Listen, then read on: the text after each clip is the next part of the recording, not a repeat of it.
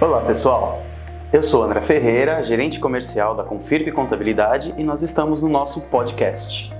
Estou aqui para trazer um alerta muito importante para todos os administradores legais de empresas e sócios administradores, ok?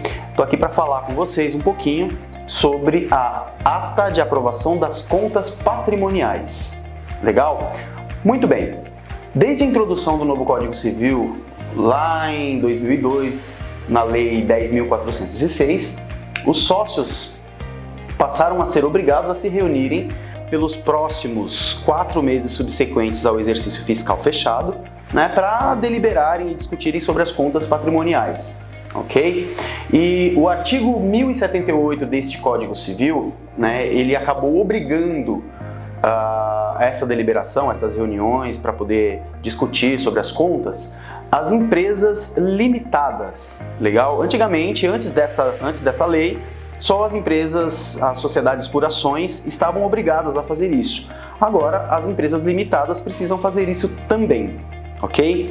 Então, como eu estava dizendo, uh, as empresas têm até o último dia útil do quarto mês subsequente ao exercício fiscal, ou seja, o último dia útil de abril, para deliberarem sobre essas contas, lavrarem uma ata e arquivarem essa ata, registrarem essa ata na junta comercial da, do estado onde a sua empresa está localizada, no domicílio fiscal da sua empresa. Legal? Quem está que tá obrigado a fazer isso? Todas as empresas limitadas, com algumas exceções, ok? Então, por exemplo, nós temos uma empresa limitada que esteja inoperante e, e declarada como inativa. Essa empresa está desobrigada a entregar. Ah, sociedades de advogados, por exemplo, elas também estão dispensadas por conta de uma determinação da OAB.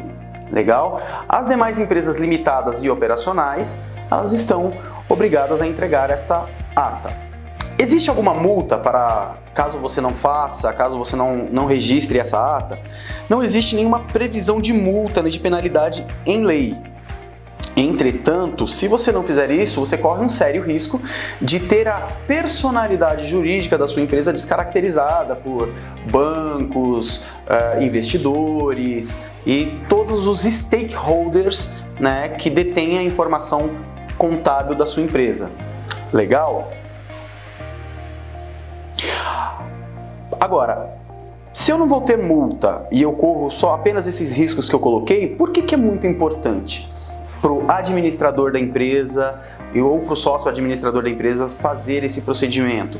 É extremamente importante para a sua própria segurança, tá? Porque quando você faz a deliberação das contas e todos os sócios concordam com essas contas e você registra isso numa ata, né? Uh, toda e qualquer possibilidade de acusação por fraude ou você ser sancionado por alguma ah, suspeita de má administração ou de administração temerária, ela fica, você fica isento desta, dessa possibilidade.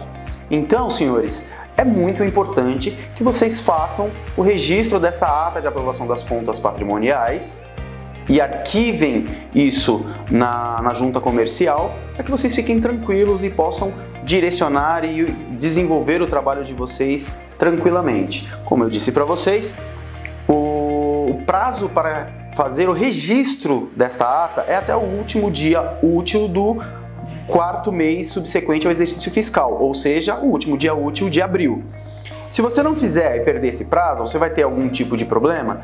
Se você não sofrer nenhuma fiscalização que te exija esta ata, não, você pode fazer fora desse prazo também. Mas é importante que você cumpra o prazo e fique tranquilo e não tenha que se preocupar com nenhum tipo de problema por conta disso. Legal?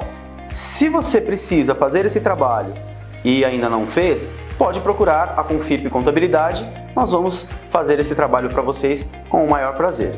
Também não esqueçam de curtir a Confirp nas redes sociais, Instagram, LinkedIn, Facebook e YouTube. E nós com certeza teremos sempre novidades para vocês. Claro, também não podemos esquecer do podcast. Né? Traremos sempre novidades para vocês, conteúdos interessantes, para que vocês tenham sempre a informação em primeira mão. Muito obrigado a todos!